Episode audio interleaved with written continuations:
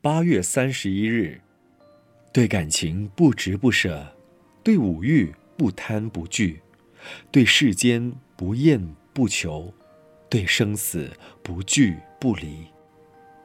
人之死亡，如住久了的房子，一旦朽坏，就要拆除重建，才有新屋可住。当新居落成之时，这是可喜呢，还是可悲呢？一部旧的汽车将要淘汰换新，当换一部新车之时，我们是欢喜呢，还是悲伤呢？老朽的身体像房屋乔迁，像破落的汽车太旧更新，这是正常的过程，应该可喜，不是可悲。人之惧死，就是认为生可见，死是灭，所以灭之可悲也。其实，人之生命如杯水，茶杯跌坏了不可复原，水流到桌上、地下，可以用抹布擦拭，重新装回茶杯里。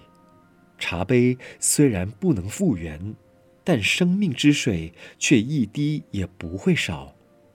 信仰佛教，并非就没有了生死问题，只是要人看破生死。